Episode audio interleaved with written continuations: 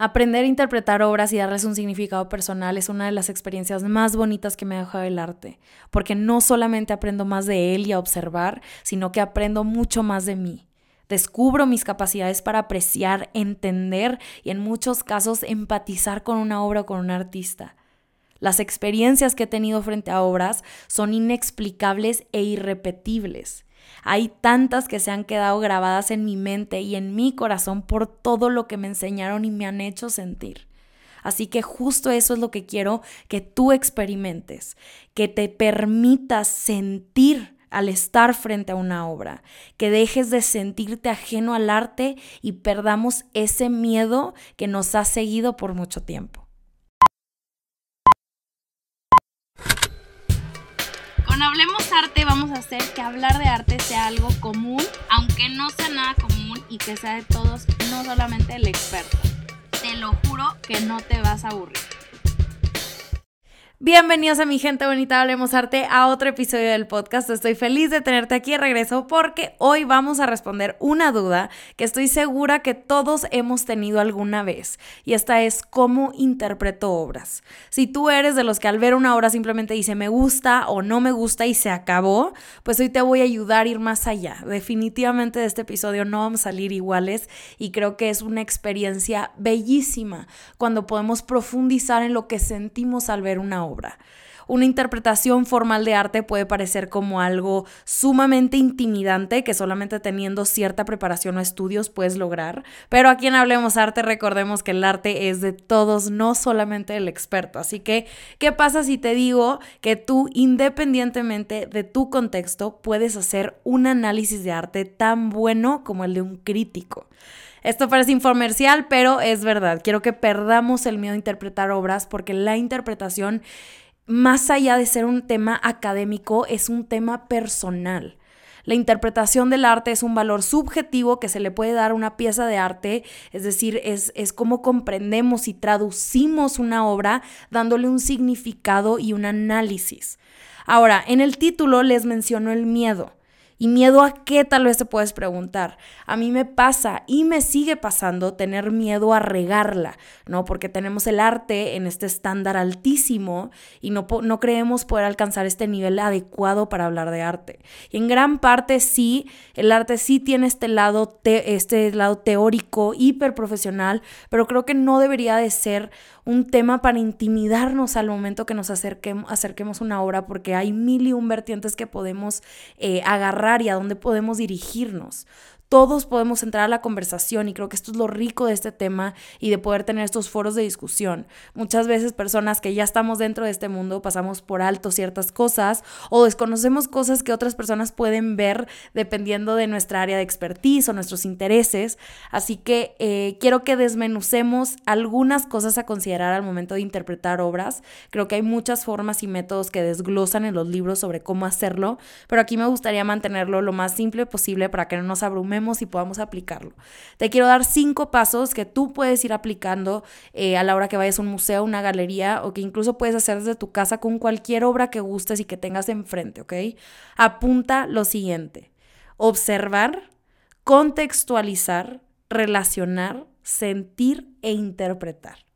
Ahora, para que todo esto quede mucho más claro, vamos a tomar una pintura muy famosa que probablemente varios de nosotros conocemos. La quiero que la analicemos juntos y esta va a ser Las latas de sopa Campbell's hechas por Andy Warhol en 1962.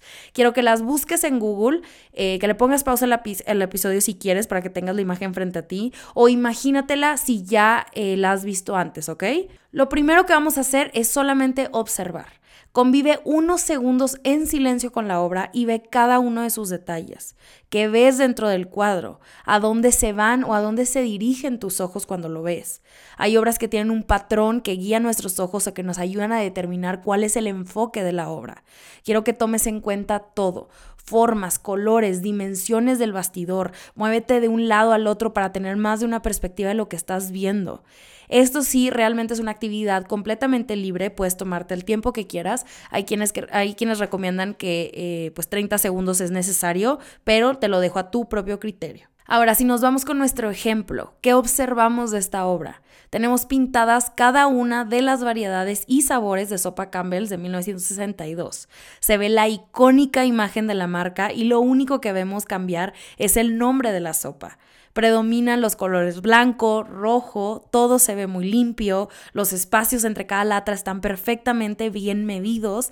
La técnica usada es la serigrafía, lo que ayuda a que el proceso de creación sea un poco más rápido y replicable. Así que bueno, esta va a ser nuestra primera parte. Apunta todo en una libreta. Si hay algo que nos faltó el día de hoy en, nombrar o cosas que tú estés notando en las obras, apúntalo también y esto te va a ayudar muchísimo más a la hora que lleguemos a nuestro último paso.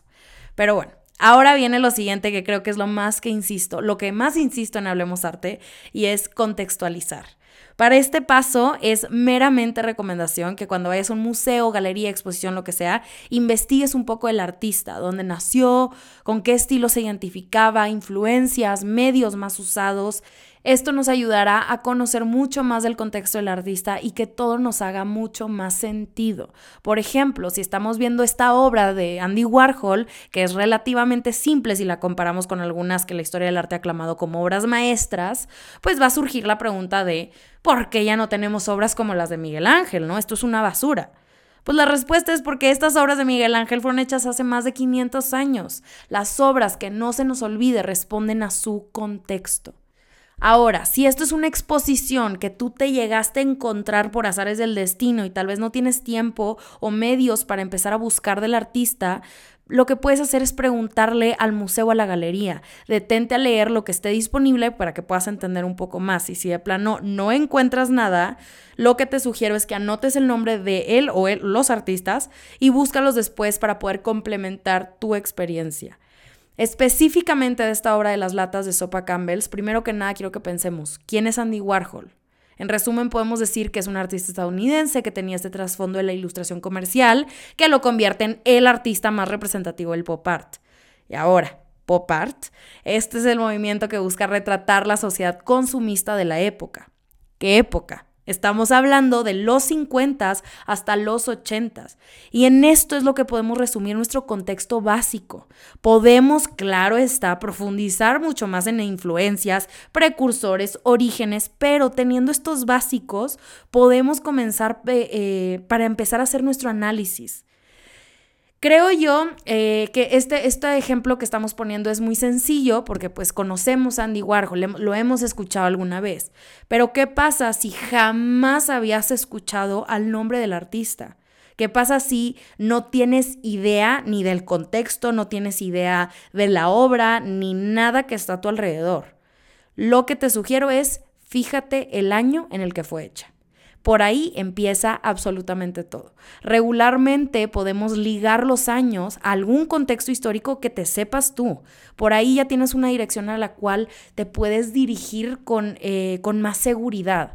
No tiene que ser algo, hay una guerra o tiene que ser alguna, eh, alguna situación económica, cultural del mundo, pero te puedes ir con, no sé, algún acontecimiento que te sepas de la cultura popular, ¿no? Del pop culture. Lo que sea te va a ayudar a dirigirte hacia algún lado para que tú puedas interpretar esa obra con más facilidad. Quiero que vayamos ahora a nuestro siguiente paso que es relacionar. ¿Qué cosas del contexto me sirven para entender más de esta obra? Es decir, veo aquí sus influencias. Tiene que ver con el país donde nació. ¿Qué tal el movimiento artístico al que pertenece? ¿Cómo esto me puede ayudar a mi interpretación? Otra vez, con el caso de Andy Warhol, recordemos que esta obra fue hecha en los 60, Estados Unidos y pop art. Entonces, ¿cuál es el común denominador de todo esto? El consumismo desbordante que caracteriza esos años. Esto, unido a que Warhol se dedicaba a la ilustración comercial, nos va a ayudar a ver cómo eleva tanto la cultura de su época y un producto de consumo promedio al estatus del arte. También podemos relacionar esta obra con famosísimos bodegones que hemos visto en la historia del arte, Naturalezas Muertas, que eran estas obras eh, de objetos inanimados que contenían un simbolismo religioso, alegórico, pero claro que acá es mucho más moderno con unas simples latas de sopa. Esta es la parte en donde todo empieza a cobrar sentido. El paso número uno de todo lo que observaste, el paso número dos que es agarrar contexto y este es donde empiezas a atar los cabos. Así que sigamos con esta parte que ya es un poco más personal que los últimos dos y esto es con el sentir. Cuando ves esta obra, ¿qué te hace sentir? ¿Te trae algún recuerdo? ¿Cuál fue tu reacción inicial al estar frente a ella? Probablemente te va a recordar al pasillo del supermercado, al que más acudes, tal vez incluso ya has comido una de estas sopas antes y puedes tener algún recuerdo, tal vez tu mamá te las compraba, tu abuelita, o tal vez te sientas ajeno a esta realidad, pero la misma obra funciona como una máquina del tiempo que te va a transportar a esos años, o a los años en los que tú consumías esta sopa, o a los años en donde tenías estas reuniones con tu familia. Y este es solamente un tipo de reacción que, eh, o un tipo de sentimiento al cual yo me puedo relacionar y por eso lo menciono, pero también se valen otro tipo de reacciones, ¿no? que no son tan poéticas como las que acabamos de decir. Probablemente te haga esta obra enojar o que no lo consideres como arte y te dé cierta incomodidad tener que convivir con ella. Así que te invito, si este es tu caso, a que te preguntes el por qué sientes esas emociones. ¿Qué te causa enojo? ¿Por qué te causa enojo? ¿Por qué no te gusta? ¿Qué sí te gusta de esto? Creo que toda esta actividad que estamos haciendo se puede llegar a sentir como una sesión terapéutica y creo yo que es porque sí lo es muchas veces nos gana esta parte de las emociones, ya sea porque estamos frente a una obra de nuestro artista favorito, estamos sin palabras o nos encontramos con un artista que tal vez no nos gusta de plano y hasta preferimos saltarnos ciertas obras porque creemos que valen más la pena otras cosas, pero el arte nos lleva mucho más allá y creo que por eso es importante guiarnos con estas preguntas. ¿Por qué sientes lo que sientes al ver una obra? Yo tengo una libreta específicamente para este tipo de actividades y, ahí me cuestiono todo y creo que he aprendido mucho de mí misma a través de estas, de estas interpretaciones. Así que bueno, después de pasar por toda esta experiencia, creo que viene lo mero bueno, la carnita de todo el asunto y lo que más nos interesa de este episodio, que es interpretar. Ya una vez que tienes todas estas herramientas que te mencioné y por las que te fui guiando, creo que esto ya se va haciendo un poco más sencillo, porque de a partir de aquí puedes tener dos tipos de interpretaciones, una muy académica, llamémosle así, y otra personal.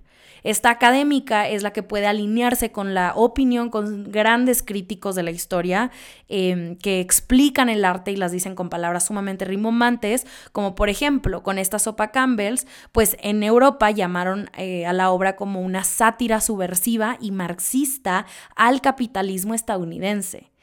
Podemos defender esto hablando de cómo es este bodegón moderno relatando el consumismo de la época, elevándolo al arte como lo mencionamos, ¿no? Y aquí podemos sonar sumamente inteligentes y claro, esta interpretación o este análisis em, pues va de acuerdo al contexto.